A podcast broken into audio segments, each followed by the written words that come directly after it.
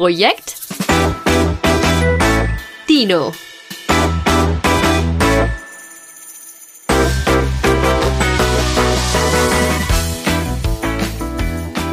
Hello, hello, hello. Okay, wow, was für ein Einstieg. Aber ich bin super hyped. Wir sind nämlich schon bei der dritten Folge Projekt Dino. Irgendwie geht das so schnell, wer hätte es gedacht. Und ich freue mich gerade ein bisschen, weil ich glaube, das ist jetzt die erste Folge, wo ich nicht vor Aufregung sterben muss. Die letzten zwei Folgen waren da echt hart für mich, aber nachdem ich mich jetzt so ein bisschen eingegroovt habe, lässt die Aufregung langsam nach. Ich habe übrigens fast vergessen, diese Folge aufzunehmen, denn ich habe mich ein bisschen dem Frühjahrsputz hingegeben. Und das will was heißen, weil ich bin so eine unglaubliche Chaotin. Also auf mich passt super gut dieser Stereotyp vom chaotischen, kreativen Kopf. Das bin ich nämlich. Ich muss mich immer zwingen aufzuräumen. Putzen ist auch nicht so meine Welt. Ich beneide alle Menschen, die sagen, ach, putzen, das mache ich gerne. Und noch mehr die, die sagen, ja, das, ich mache das gerne, weil das ist super meditativ für mich. Da denke ich mir immer so, hä? Machen wir das Gleiche? Ist dein Putzen mein Putzen? Weil mich macht das eher sauer auf eine Art. Beziehungsweise denke ich mir, boah, ich könnte jetzt so coole Sachen machen und was mache ich? Ich schieb Staub von A nach B. Also im Idealfall mache ich den Staub weg, aber es fühlt sich so an, als würde man einfach sinnbefreite Dinge tun. Obwohl ich es liebe, wenn die Wohnung frisch geputzt ist, muss ich sagen, vor allem den Geruch. Kennt ihr das, wenn man so in frisch geputztes Bad reinkommt? Diesen leichten Essig oder Reinigergeruch, den man da so in der Nase hat, das mag ich voll gern, weil dann weiß man auch wieder, was man geschafft hat. Das ist ein bisschen wie ins Fitnessstudio gehen. Dahin zu gehen, das, oh, das kotzt mich so an. Dann auch noch ein Workout zu machen, bei dem ich mir alle zwei Minuten denke, nee, ich möchte das nicht. Warum bin ich eigentlich hier? Aber danach denke ich mir immer so, oh, war gar nicht so schlimm. Beziehungsweise immer so ist jetzt auch ein bisschen übertrieben. Ich war seit 100 Jahren nicht mehr im Fitnessstudio. Ich war damals, als ich in Dublin gelebt habe, im Fitnessstudio angemeldet, war da auch relativ häufig, denn ich hatte, als ich im Ausland studiert habe für ein Semester, mein Pferd nicht mit. Und irgendwas muss man ja tun. Da war ich dann also im Fitnessstudio und sagen wir es so, Fitnessstudio ist nicht meine Welt. Also das macht mir einfach keinen Spaß. Allein Indoor-Sport macht mir nicht so Spaß und dann auch noch im Fitnessstudio auf solchen komischen Geräten rumtouren, da sehe ich mich nicht. Wobei ich sehr empfänglich bin eigentlich. Das ist ein bisschen schade, dass mir das keinen Spaß macht, denn ich könnte viel fitter und viel gesünder sein, weil mein Körper einfach tatsächlich relativ schnell Muskeln aufbaut. Aber den Stress ist es mir nicht wert. Ich habe keinen Spaß, also mache ich's nicht. Aber funny Story auch noch zu dem Thema. Ich habe in Dublin in einer Fünfer-WG gewohnt. Das Zimmer war wie eine Gefängniszelle. Das war mit komplett kahlen weißen Steinwänden, die so ganz komisch mit so einem weißen Lack gestrichen waren. Es war ein absolut ekelhafter Teppichboden in meinem Zimmer verlegt und dann noch zwei Quadratmeter Bad. Davon war ein Quadratmeter eine Dusche, was an sich schon mal Luxus war, weil jeder hatte sein eigenes Bad. An und sich wäre das cool gewesen, aber meine Dusche hat von fünf Monaten viereinhalb nicht funktioniert. Ratet also mal, wofür ich hauptsächlich im Fitnessstudio war. Genau, zum Duschen. Auch ein Highlight. Vor allem, wenn man dann so im Fitnessstudio eincheckt an der Rezeption, da hatte ich so eine, wie so eine Hotelschlüsselkarte. Bin ich eingecheckt und bin halt nach 20 Minuten wieder rausgelatscht mit Handtuch auf dem Kopf und ich glaube, das Mädel an der Rezeption, die wusste auch nicht so recht, was sie davon halten soll. Aber gut, das ist die Geschichte, wie ich viereinhalb Monate lang fast jeden Tag im Fitnessstudio geduscht habe. Mal was anderes. Ich möchte mich auch diese Folge bei euch bedanken für das Feedback zu Folge 2. Da habe ich mich wahnsinnig drüber gefreut. Es kommt auch immer noch super viel Feedback zu Folge 1.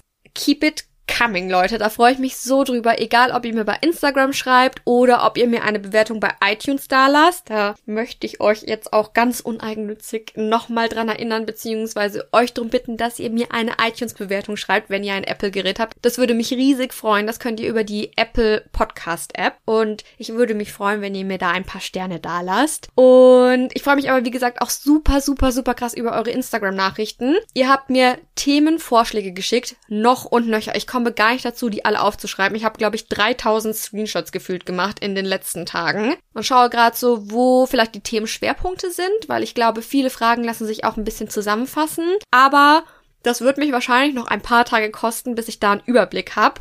Gerade habe ich ein bisschen durch meine Screenshots geswiped, so wie man es eigentlich bei Tinder machen würde, nur in cool und bin auf ein Thema gestoßen, das mich auch bei der letzten Fragerunde erreicht hat, beziehungsweise das mich immer wieder erreicht und das ich gerne in dieser Folge mit euch jetzt bei Projekt Dino besprechen möchte. Also erstmal herzlich willkommen zurück zu Projekt Dino. Schön, dass ihr auch bei Folge 3 wieder dabei seid. Und in dieser Folge 3 soll es passend zu meinem Frühjahrsputz um das Thema Umfeld gehen. Das klingt jetzt vielleicht erstmal abstrakt. Ich kann euch aber mal sagen, wie ich dieses Thema festgelegt habe, beziehungsweise warum ich gerne über diesen Überbegriff sprechen möchte, weil das ist auch ein Thema, das sich sehr feingliedrig natürlich aufdröseln lässt. Ich lese euch jetzt aber erstmal den Satz vor, der mich bewegt, über dieses Thema zu sprechen. Der Themenvorschlag ist in dem Fall eine Frage und die lautet, wie kann ich glücklich und zufrieden sein, trotz der ganzen perfekten Influencer da draußen? Ich glaube, das ist eine Frage, die viele von uns bewegt, beziehungsweise ein Thema, das viele von uns bewegt, denn wer Social Media nutzt, ist auch immer mit bestimmten Inhalten konfrontiert. Jetzt habe ich kurz überlegt, wie man das Thema angehen könnte und für mich hat dieses Thema sehr viel mit dem Umfeld zu tun, in dem ich mich bewege und damit, wie ich mein Umfeld gestalte. Denn wenn man diese Frage runterbricht, geht es ja im Endeffekt darum, wie ich oder andere Menschen als Person glücklich sein können innerhalb des Umfelds, in dem sie sich bewegen. So. Das kann man ja auch auf ganz viele andere Dinge anwenden, nicht nur auf Influencer, sondern eigentlich auf alle Dinge, die unser Umfeld prägen. Denn im Endeffekt beeinflusst uns ja alles, was uns umgibt. Also Familie, Freunde, Kollegen, aber auch die Gesellschaft, das Umfeld, in dem wir aufwachsen, welche Medien wir konsumieren, wie wir diese Medien konsumieren, die Kultur, die uns umgibt. Also es gibt ja ganz, ganz viele Faktoren, die unser Umfeld beeinflussen, die unser Umfeld ausmachen. Klar, nicht jeder Reiz beeinflusst uns, das wäre viel zu viel, so viel Reize wie jeden Tag auf uns einprasseln, aber die Dinge, die uns länger umgeben, die auf jeden Fall. Und dann ist die Rechnung ja eigentlich schon ganz einfach, weil was unser Umfeld positiv beeinflusst oder gestaltet, macht unser Leben vereinfacht gesagt schön. Und wenn wir unser Umfeld negativ gestalten oder nicht an unsere Bedürfnisse anpassen, dann ist unser Leben auf eine Art eventuell schlecht oder nicht so gut, wie es eigentlich sein könnte oder sein sollte. Also nur mal sehr vereinfacht gesagt, damit ihr versteht, wo ich gerade mental bin. Und ich spreche da jetzt ganz bewusst von Gestalten, denn da kommen wir schon ein bisschen an den Kern des Problems in dieser Frage. Denn das Problem meiner Meinung nach ist nicht das Umfeld an sich, sondern wie es gestaltet wird. Also das Problem ist nicht der Influencer oder die Influencerin, sondern dass diese Person überhaupt in meinem Umfeld ist, wenn ich doch selbst entscheiden kann, was Teil meines Umfelds ist. Es wird heute wieder ein bisschen abstrakt, glaube ich. Aber wir bekommen das schon hin und ich glaube auch, dass wir danach wieder so ein kleines Stückchen weiter sind auf unserem Weg. Mental gehen wir den hier für mich nämlich schon zusammen. Also ist es natürlich unser Weg. Vorausgesetzt, ihr möchtet mitgehen. Ich zwing hier niemanden zu irgendwas, das wisst ihr. Aber ich glaube, dass das wirklich cool sein kann, sich auf diese ganzen Themen einzulassen. Wie immer gilt aber natürlich, dass das nur meine subjektive Meinung ist. Das wisst ihr mittlerweile. Das sind meine Gedanken zu dem Thema. Und wenn ihr oder du, die das hören, eine andere Meinung zu dem Thema haben oder andere Erfahrungen, ist das natürlich vollkommen okay. Aber zurück zum Thema Umfeld. Am besten fangen wir einfach mal an, drüber nachzudenken, was in diesem Fall so die Probleme sind, die Herausforderungen vielleicht oder auch die Chancen, Potenziale. Gott, ey, wow. Ich habe gerade den schlimmsten Flashback zurück in meinen Controlling-Kurs in meinem Masterstudiengang. Da haben wir ständig so Grundschulplakate gemalt und diese Worte Chancen, Risiken, Herausforderungen, die haben mich gerade so krass dran erinnert, das könnt ihr euch gar nicht vorstellen, wie wir da saßen mit unseren Filzstiften und unserem bunten Pappkarton in einem Masterstudium. Hei, hei, hei, hei. Da bekomme ich gleich ganz schlechte Gefühle, also glaube ich, muss ich mich extra anstrengen bei dem Thema. Under pressure. okay, singen lasse ich am besten gleich, weil sonst wird's mindestens so schlimm wie der Controlling-Kurs einspringender Punkt in dem Fall ist, dass wir uns nicht die Zeit nehmen, unser Umfeld zu gestalten oder dass wir uns nicht genug Gedanken über unser Umfeld machen und was unser Umfeld überhaupt beeinflusst. Kann auch sein, dass ich da nur für mich spreche, aber mir geht's halt sau oft so, dass ich nach einem 10 Stunden Arbeitstag mich jetzt nicht mehr abends hinsetze und überlege, hm, wie und wer hat heute eigentlich meinen Tag gestaltet? Wer hat mich beeinflusst? Was hat mich beeinflusst? Sondern nach 10 Stunden Arbeiten räume ich vielleicht noch auf und bin froh, wenn die Bude einigermaßen okay aussieht und wenn ich dann noch Muße habe, dann wasche ich mir noch die Haare, um mich halbwegs okay zu fühlen, aber das war's dann halt auch.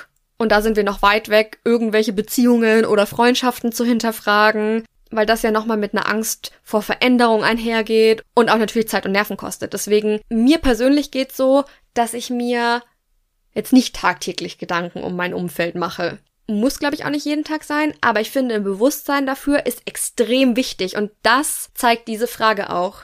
Wie man glücklich und zufrieden sein kann, trotz der ganzen perfekten Influencer.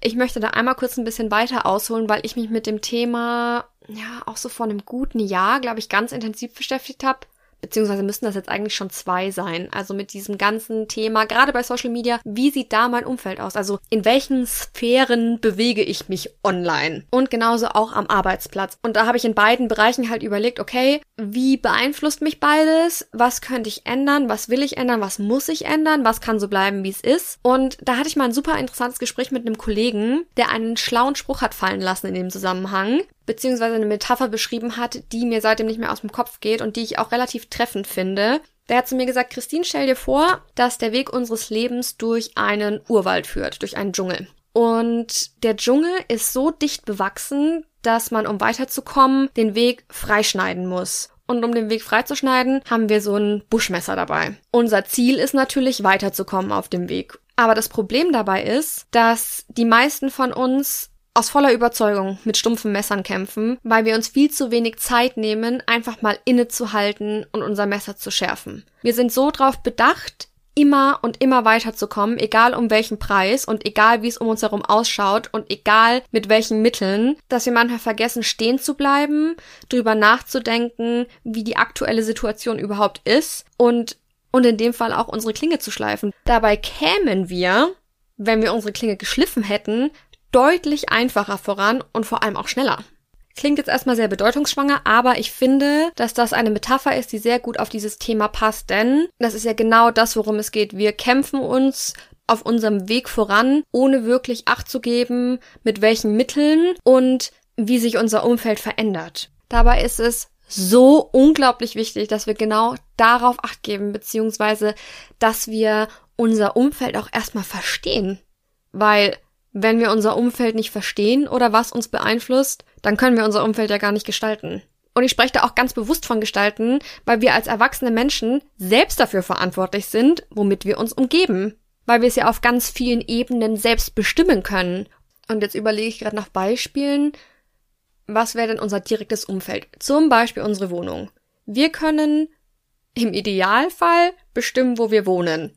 Klar, es hängt davon ab, wie viel Miete wir uns leisten können oder inwiefern wir an unseren Wohnort gebunden sind, aber grundsätzlich können wir eigentlich bestimmen, wo wir wohnen und bis zu einem gewissen Grad auch wie wir wohnen. Klar, die meisten von uns können sich jetzt kein 20 Millionen Anwesen leisten, aber ich kann ja auch innerhalb meiner Wohnung oder meines Hauses das Umfeld nach meinen Wünschen und nach meinen Bedürfnissen gestalten. Ich kann dafür renovieren. Ich kann entrümpeln, ist auch super wichtig. Deswegen bin ich gerade auch wieder im Frühjahrsputzmodus, weil ich einfach gemerkt habe, dass zum Beispiel Aussortieren extrem wichtig ist für mein Wohlbefinden, weil wenn es ordentlich ist, so schwer mir das fällt. Und wenn es übersichtlich ist, geht's mir irgendwie einfach besser. Also schaue ich, dass ich meine Klamotten regelmäßig aussortiere, meine Schuhe regelmäßig aussortiere, auch mal meine Taschen aussortiere oder sei es der Besteckkasten in der Küche oder der Kühlschrank, den habe ich auch aussortiert heute. Einfach mal um den auszuwischen und weil es halt doch immer irgendwo in den tiefsten Ecken des Kühlschranks irgendwas gibt, was man vielleicht nicht mehr verwendet, dass man da einfach mal so eine Grundordnung schafft. Man kann Dinge umgestalten in der Wohnung. Man kann sich von Dingen trennen, die einem nicht gut tun, an denen man vielleicht aus den falschen Gründen festhält. Und im allerschlimmsten Fall kann man im Idealfall auch umziehen, wenn es einem in dem Umfeld, in dem man gerade ist, nicht mehr gut geht. Aber wir gehen jetzt mal vom Best Case aus. Ich sitze in meiner Wohnung und überlege, hm, bin ich hier eigentlich zufrieden? Gibt's was, was mich stört? Gibt's was, was ich ändern muss, damit es mir hier besser geht? Möchte ich vielleicht weniger Zeit zu Hause verbringen? Möchte ich mehr Zeit zu Hause verbringen? Und wie kann ich das so für mich gestalten,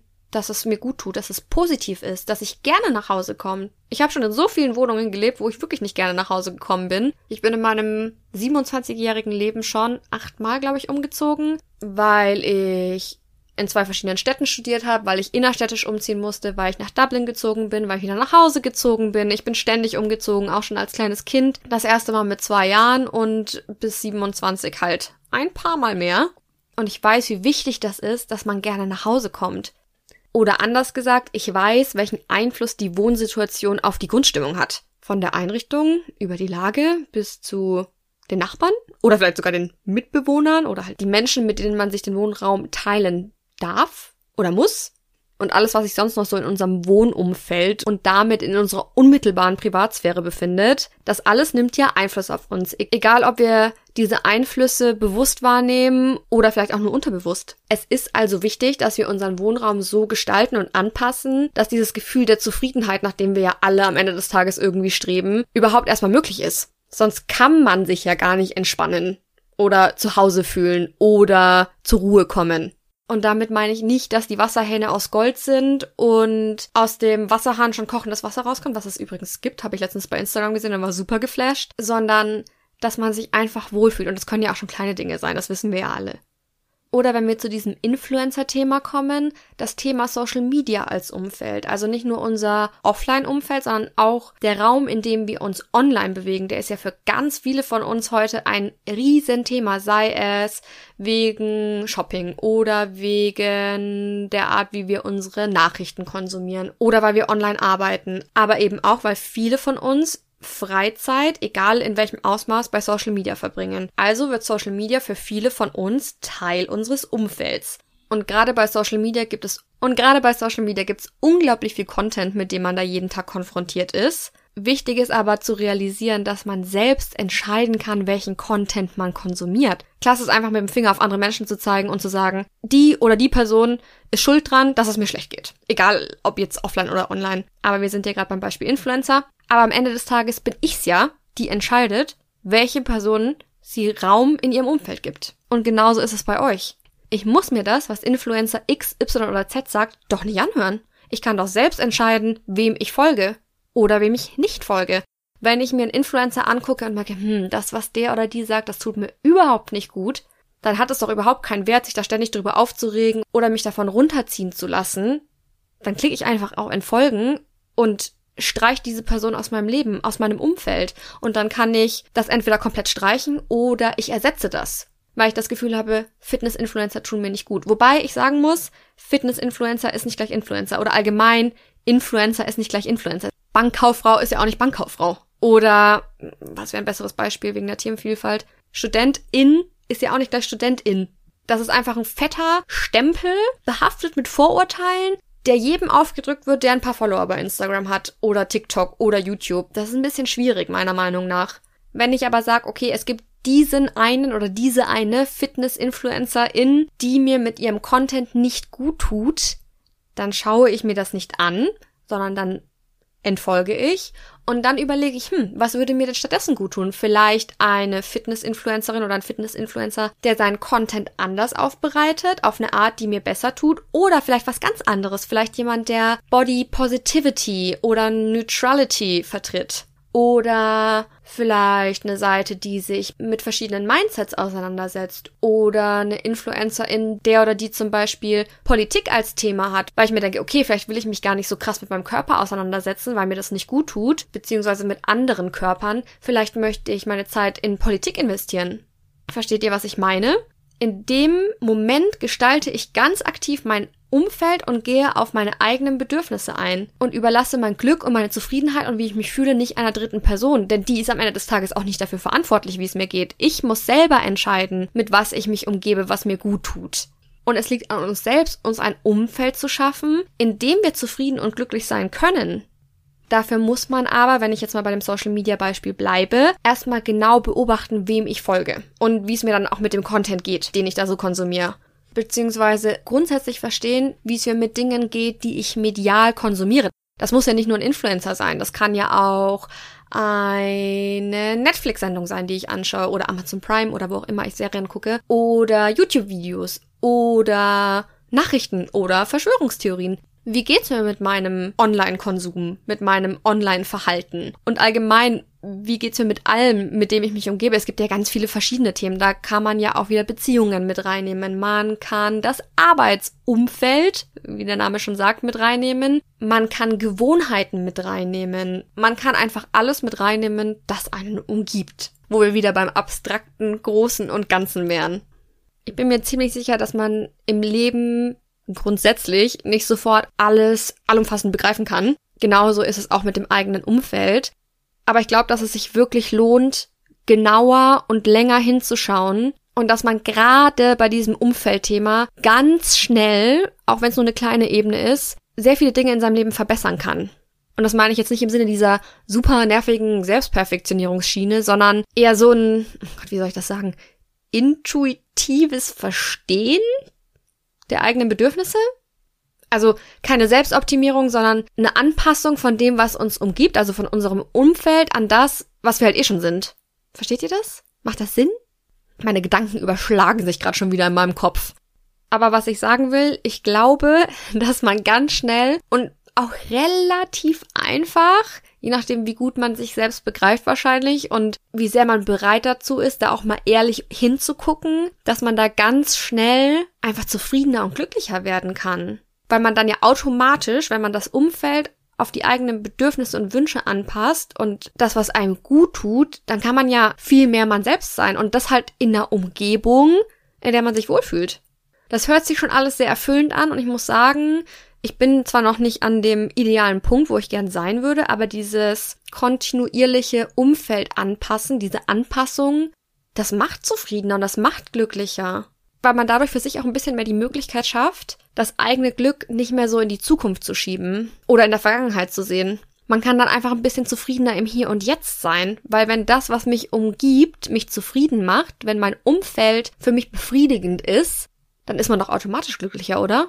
Und da meine ich auch nicht das ganz, ganz große Glück, sondern ich meine diese kleinen Glücksmomente und dieses Grundgefühl einfach, so eine Grundzufriedenheit. Weil Glück trifft halt oft nicht dann ein, wenn wir das denken. Da hatten wir auch schon drüber gesprochen. Also wenn ich diesen oder jenen Job hab, wenn ich diese oder jene Beförderung bekomme, wenn ich dann nach 60 Stunden Schichten für 10 Monate endlich mal im Urlaub bin, wenn ich dieses oder jenes gesellschaftliche Ziel erreiche. Das sind alles so Momente, von denen wir erwarten, dass das ganz große Glück eintritt und deswegen neigen wir dazu, unser Glück immer so in die Zukunft zu schieben, anstatt einfach mal so im Hier und Jetzt zu bleiben und versuchen, mit dem, was ist, glücklich zu sein. Und ich glaube eben, dass diese Umfeldanpassung, das klingt irgendwie echt absurd, dass dieses Bewusstsein fürs Umfeld und wie man damit umgeht, wirklich viel dazu beitragen kann, dass man sich glücklicher und zufriedener fühlt. Auch wenn es nicht einfach ist. Also wirklich gerade dieses im Moment sein und den Moment dann auch zu verstehen, ist für mich super schwierig. Ich neige zum Beispiel sehr krass dazu, mit meinen Gedanken in der Zukunft zu sein. Also ich bin mir selbst auf ganz vielen Ebenen gefühlt immer drei Schritte voraus und bin dann nicht mehr in der Lage, den aktuellen Moment zu spüren. Egal, ob ich den genießen will oder ich kann den dann gar nicht wirklich fühlen, den Moment, sondern ich bin dann so, ah ja, hm, so halbherzig dabei, bin aber in Gedanken schon wieder ganz woanders, vielleicht bei demselben Thema, nur drei Schritte weiter oder vielleicht auch schon wieder bei einem ganz anderen Thema, weil ich oft nicht in der Lage bin, im Hier und Jetzt zu sein. Ich arbeite dran, aber es ist schwierig, deswegen sage ich das auch. Und dann gibt's ja auch sehr viele Leute, die eher an der Vergangenheit hängen. Aber alles in allem bringt beides das Problem mit, dass man nicht im Hier und Jetzt ist. Was ja eigentlich so einfach sein sollte. Also ich denke mir so oft, kann das so schwer sein? Kann das so schwer sein, einfach im Moment zu leben? Das ist doch eigentlich nicht so viel verlangt und vor allem musst du dafür ja nichts tun. Du musst ja einfach nur in diesem Moment sein, aber ich finde das so schwierig, wirklich so, so schwierig. Und das ist doch eigentlich verrückt, oder? Weil gerade das sollte ja furchtbar einfach sein. Einfach mal da zu sein. Aber stattdessen ist mein Hirn halt all over the place und denkt schon an drei Millionen andere Dinge und dass ich noch Toastbrot kaufen muss und wo eigentlich der Sinn des Lebens liegt und wer der nächste Bundeskanzler oder die nächste Bundeskanzlerin, ja, das wahrscheinlich eher nicht, wird. Aber ihr wisst, was ich meine, oder? Dieses einfach mal im Moment sein und wie man sich dabei fühlt verstehen und das einfach mal zu genießen oder einfach nur zu spüren, das ist wirklich, wirklich schwierig. Deswegen muss ich mich gerade auch bei diesem Umfeldthema zwingen, drüber nachzudenken. Also klingt jetzt wieder sehr drastisch, aber es ist jetzt nicht so, dass ich da sitze wie so eine glückliche, dicke Buddha-Statue und mir halt wie im Traum zufliegt, wie ich mein Umfeld zu gestalten oder zu verändern habe, weil ich krass im Einklang mit mir selbst und mit dem Moment bin. Es ist eher das komplette Gegenteil. Ich muss mich richtig dafür anstrengen. Aber das ist es meiner Meinung nach auch wert weil diese Anstrengung und dieses bewusst gewählte Umfeld, das damit einhergeht, den Alltag, diese Grundstimmung, das Leben, wenn man es mal so sagen will, einfach so bedeutend besser macht. Einfach positiver, glücklicher, erfüllter. Und das kann ich jetzt schon sagen, obwohl ich immer noch das Gefühl habe, dass ich sau weit weg bin von perfekt.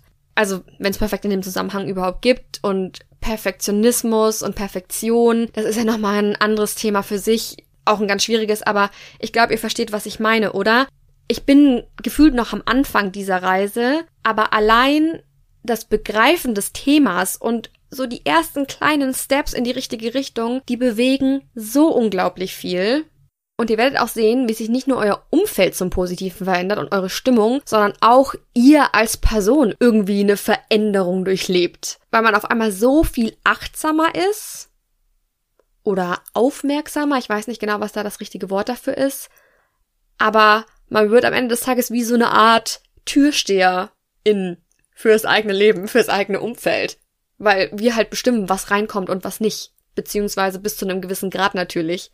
Und deshalb, wenn wir nochmal zu unserer Metapher vom Anfang zurückkommen wollen, lohnt es sich, doof gesagt, dieses blöde Messer zu schärfen, mit dem wir da durch den Urwald rennen. Beziehungsweise lohnt es sich nicht nur, es ist extrem wichtig. Also natürlich nicht das Messer, sondern wenn wir es übertragen, dass wir uns im Klaren drüber sind, dass wir am Ende des Tages selbstverantwortlich sind für unser Glück, beziehungsweise erstmal für unser Umfeld und nicht irgendwelche anderen Menschen. Und dass wir, im Idealfall natürlich, alle Möglichkeit haben, dieses Umfeld zu gestalten. Es sind nicht die anderen, die schuld dran sind, wie wir uns fühlen. Und ich kann mal wieder nur sagen, dass ich das geil finde. Ist es nicht, auch wenn es anstrengend ist, der absolute Wahnsinn, dass wir selbst bestimmen können, in welchen Sphären wir uns bewegen, in welchem Umfeld wir uns bewegen und dass wir selbst bestimmen können, wer in unser Umfeld reinkommt. Also klar, jeder Mensch und jedes Ding und jedes Gefühl, der, die das dann noch zu unserem Glück beiträgt, ist natürlich jederzeit herzlich willkommen. Das steht völlig außer Frage. Aber grundsätzlich sind es erstmal wir, die entscheiden, wie unser Umfeld aussieht, dann entsprechend unsere Bedürfnisse und Wünsche dieses Umfeld gestalten und somit halt auch entscheiden, was Teil unseres Umfelds ist. Zumindest was die Punkte angeht, die wir beeinflussen können. Es gibt ja auch Einflüsse und Lebensumstände, die wir nicht in der Hand haben oder die nur sehr, sehr, sehr, sehr schwer zu beeinflussen sind. Fängt ja schon allein dabei an, dass es sehr viele soziale Ungleichheiten in unserer Gesellschaft gibt, auf verschiedenen Ebenen, die verschieden vielschichtig sind, die man halt zum Teil einfach nicht selber beeinflussen kann. Klar, man kann dran arbeiten, aber das sind leider oft keine Sachen, die sich von heute auf morgen ändern werden und mit denen man dann erstmal in einem gewissen Maß leben muss. Klar kann man sich dann anpassen, aber man muss schon auch dazu sagen, dass es Dinge gibt in unserem Umfeld, die wir nicht beeinflussen können. Das ist dann aber wieder ein anderes Thema. Ich glaube, es würde hier ein bisschen den Rahmen sprengen. Deswegen nochmal zurück zur anfänglich gestellten Frage. Deshalb denke ich mir jedes Mal, wenn ich diese Frage lese, wie kann man glücklich sein, trotz dieser ganzen Influencer heutzutage? Es ist nicht so, dass man sich mit Influencern auseinandersetzen muss. Und da nochmal dazu gesagt, es gibt nicht nur diesen einen oder diese eine Influencerin. Es gibt da ganz verschiedene, aber mit wem ich mich am Tage auseinandersetze und wer in meinem Umfeld Platz hat, entscheide ich. Wir müssen uns damit nicht auseinandersetzen. Wir müssen unser Glück auf gar keinen Fall von sowas abhängig machen. Warum denn? Und nur weil meine Freundin oder mein Chef oder keine Ahnung was jemanden gut findet, heißt das noch lange nicht, dass ich den gut finden muss oder die Person oder eine Aktivität oder ein Ding oder irgendwas, was uns beeinflusst. Wir können doch selbst für uns entscheiden, was uns gut tut. Da muss man zwar ein bisschen nachdenken, und es ist, wie gesagt, nicht einfach, aber es ist halt am Ende des Tages trotzdem noch an uns. Deswegen sollte die Frage auch nicht lauten, wie kann ich glücklich und zufrieden sein trotz der ganzen Influencer, sondern sie sollte lauten, wie kann ich mein Umfeld gestalten oder in dem Fall mein Social Media Feed oder meine Follow-Liste, damit ich mich da zufrieden und glücklich online bewegen kann alles, was mich nicht inspiriert oder glücklich macht oder wo ich drüber lachen kann oder irgendeinen Mehrwert bietet, das ist ja hier unser absolutes Lieblingswort beim Podcast, Mehrwert, das fliegt halt raus. Man kann doch auch einfach mal diese Liste aussortieren. Und vor allem auch mal ganz genau überlegen, ob ich jemandem folge, von vornherein oder nicht. Und da geht's auch nicht nur um Influencer, sondern ich verstehe zum Beispiel auch nicht, warum man Menschen folgt, bei denen man ein schlechtes Gefühl hat. Können ja auch Promis sein. Oder die neue von meinem Ex. Oder oder eine Ex-Freundin, mit der ich mich mal zerstritten habe oder ein Kollege, dem ich nur aus Höflichkeit folge, wo ich mir aber bei jedem zweiten Post denke, Mensch, Ralf, ey, du machst mich wirklich sauer. Versteht ihr, was ich meine? Warum tut man sich das denn an? Klar muss man nicht jeden negativen Teil seines Lebens und der Welt ausblenden und nur noch so durch die Gegend rennen, als gäbe es nichts Schlechtes auf der Welt. Aber gerade was das angeht, kann ich mir das doch so entspannt machen. Ich kann gerade bei Social Media so eine gute, inspirierende, tolle Zeit haben, wenn ich halt für mich rausfinde, was ich brauche und wenn ich auch ganz bewusst Abstand von dem nehme, was mir nicht gut tut. Egal ob Influencerin oder Promi oder wer auch immer sonst, der mir nicht gut tut Kann zum Beispiel auch eine Marke sein. Ich kann ja auch einer Marke folgen, deren Inhalte mir überhaupt nicht gut tun. Sei es zum Beispiel, wenn wir jetzt beim Fitnessbeispiel bleiben, eine Marke, die ein total unrealistisches Körperbild vertritt. Oder eine High-Fashion-Brand, die immer nur Dinge zeigt, die ich mir niemals im Leben leisten kann oder für die ich halt tausend Millionen Jahre sparen würde und bei deren Posts ich mir halt immer nur vor Augen führe, was ich gerne hätte, aber mir nicht leisten kann. Warum soll ich mich denn damit quälen? Warum tue ich mir das freiwillig an, frage ich mich. Macht das nicht. Ich kann euch wirklich nur empfehlen, euch hinzusetzen und ganz bewusst mal über euren Social Media Konsum nachzudenken und zu streichen, was euch auf irgendeine Art ein schlechtes Gefühl gibt. Das ist jetzt mein persönlicher großer Schwesternrat. Mir hat nämlich bei der letzten Fragerunde jemand geschrieben, dass ich sowas wie eine große Schwester bin. Und das ist für mich eines der geilsten Komplimente, das ich je bekommen habe. Ich bin zwar auch so eine große Schwester, ohne Social Media und Podcast, aber die Rolle für manche Personen übernehmen zu dürfen, das ist eine sehr große Ehre. Das hat mich wirklich unglaublich berührt. Das hat mich so gefreut, das glaubt ihr gar nicht. Also an dieser Stelle mal ein großer Schwesternrat. Müsst ihr natürlich nicht annehmen. Und ich verstehe auch, wenn ihr sagt, ihr habt eine ganz andere Meinung zu dem Thema. Das ist völlig okay. Das ist, wie gesagt, nur mein subjektiver Eindruck. Es ist am Ende des Tages nur meine subjektive Meinung. Ihr könnt das auch komplett anders sehen. Das ist völlig fein. Ich kann euch nur sagen, was mich beschäftigt und was mich weiterbringt, auch auf eine Art, beziehungsweise was mir gut tut. Aber durch euer Feedback bei Instagram weiß ich zum Beispiel auch, dass gerade dieses Follow-Listen aussortieren oder Menschen zu folgen, die genau das vertreten, was ich gut finde oder eine Einstellung zum Leben haben, die ich auch gerne hätte, die mich dabei aber gleichzeitig noch positiv bestärkt, dass das dass das wirklich für viele ein ganz großes Plus bei der Grundzufriedenheit bedeutet. Ich weiß auch gar nicht, wie wir immer in diese Deep Talk-Themen abrutschen. Es ist der Wahnsinn, Leute. Und mein Hirn raucht nach jeder Folge ohne Ende. Das kann ich euch sagen. Ich glaube, das war jetzt wieder sehr ernst, oder? Ich erschrecke manchmal, wenn ich die Folgen schneide, wie ernst und drastisch ich klinge. Aber erstens bin ich meistens relativ überzeugt von dem, was ich sage. Also ich meine das schon so, wie ich das sage. Und zweitens ist das quasi so wie das Resting Bitch Face für mein Gesicht, nur für meine Stimme. Also wenn ich so konzentriert bin und gar nicht wirklich dran denke, wie ich jetzt klinge, dann klingt das anscheinend sehr ernst. Also ich bin ja auch konzentriert, aber das ist ja alles gar nicht so ernst. Das ist ja nur so, wie habe ich gesagt, Küchentresenpsychologie, Küchentischpsychologie, wie nennt man das dann? Wir können ja noch über ein Thema sprechen, das mich beschäftigt hat, das gar nicht so ernst ist. Ihr fragt mich nämlich auch immer wieder nach meinen Lieblingspodcasts und das nicht erst seit Projekt Dino und ich dachte, weil wir jetzt gerade noch so am Anfang sind, würde es wahrscheinlich am meisten Sinn machen, das bei Projekt Dino zu beantworten und nicht bei Instagram, denn dann seid ihr eh schon am Podcast hören und könnt, wenn diese Folge vorbei ist, vielleicht die Zeit zur Folge 4 überbrücken mit anderen Podcasts. Also, mein absoluter Lieblingspodcast seit gefühlt immer ist Herrengedeck mit Laura Larsson und Ariana Barbori, zwei unglaublich talentierte, super witzige und inspirierende junge Damen. Also wirklich ein echt geiler Podcast, so unglaublich witzig. Ich saß Stunden um Stunden schon noch im Auto, obwohl ich schon zu Hause war, um Folgen fertig zu hören. Das ist also mein Platz eins. Dann höre ich super gern das Tagesticket von Bayern 2. Das sind News aber die suchen sich verschiedene Themen raus, die sie ein bisschen intensiver behandeln. Finde ich sehr gut gemacht und auch sehr verständlich aufgearbeitet, weil oft sind so Nachrichtenpodcasts echt langweilig, aber der ist gut gemacht, den mag ich super gerne. Und dann höre ich noch super gerne den Zukunftspodcast der Tagesschau.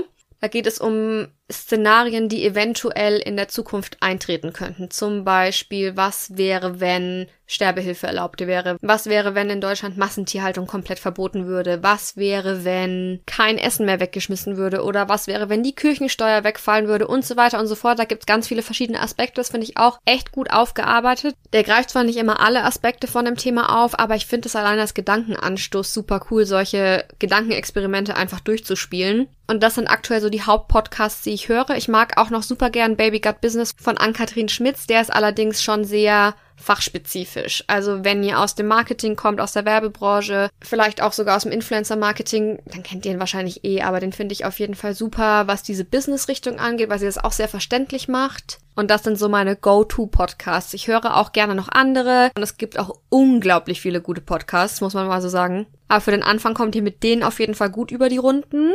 Ich hoffe, dass die eurem Geschmack auch entsprechen und ansonsten gehe ich nochmal in mich, was ich euch noch empfehlen kann. Muss ich dazu jetzt eigentlich Werbung sagen? Mich hat auf jeden Fall niemand dafür bezahlt, dass ich deren Podcast erwähnt habe, sondern das ist eine Empfehlung, aber wenn ich jetzt noch Werbung dazu sagen muss, dann ist das Werbung.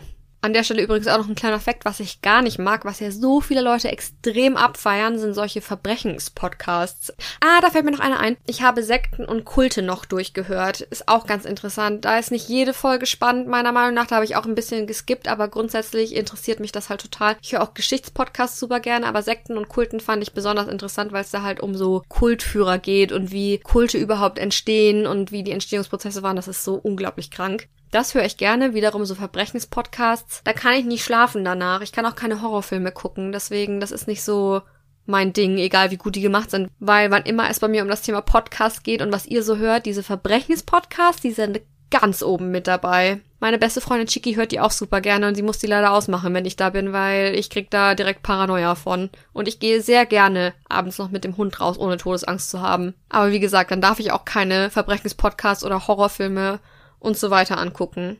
Aber was dann auch wieder absurd ist, ist, dass mein Lieblingsgenre tatsächlich, was Filme angeht, so Kriegsfilme sind.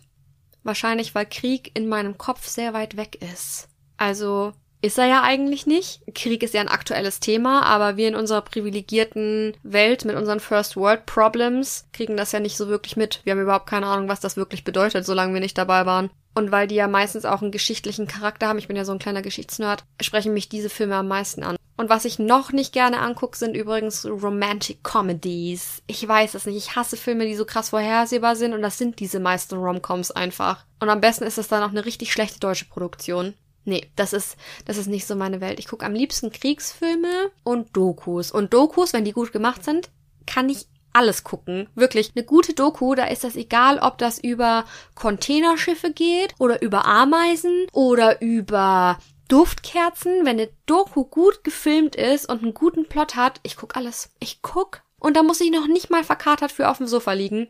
Es gibt ja ganz viele Leute, die schauen Dokus immer, wenn sie so einen richtigen Kater haben. Ich liebe einfach Dokus. Kann ich mir über alles Mögliche reinziehen. Und wisst ihr, was ich noch liebe? Rotweinkuchen. Und davon esse ich jetzt ein Stück. Ich hoffe, dass er noch warm ist nach meinem ganzen Gequatsche hier. Rotweinkuchen nach dem Rezept von meiner Uroma. Richtig geil. Und der wird dann noch mit Schokolade glasiert. Boah, ihr flippt aus.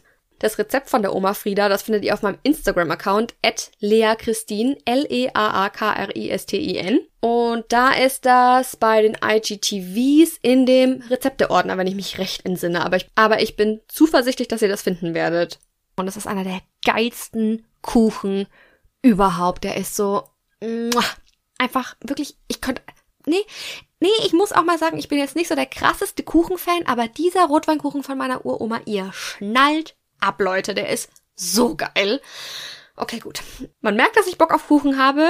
Werde ich mir jetzt auch mindestens zwei Stücke reinziehen. Wir hören uns bei der nächsten Folge Projekt Dino. Ich sag vielen, vielen, vielen Dank wie immer fürs Zuhören. Ich würde mich unglaublich freuen, wenn ihr Projekt Dino folgt bei Spotify, iTunes, Google Podcasts, wo auch immer ihr Projekt Dino hört, wenn ihr mir eine iTunes-Bewertung da lasst. Und freue mich weiterhin auf eure Themenvorschläge, auf euer Feedback, auf die nächsten Folgen und irgendwie auf alles. Oh, das ist so eine coole Sache. Ich liebe diesen Podcast jetzt schon über alles. Schön, dass ihr dabei seid und bis nächstes Mal.